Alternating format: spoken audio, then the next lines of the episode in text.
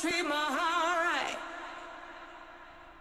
Keeping it tight, dealing with fight. No one can treat my heart right.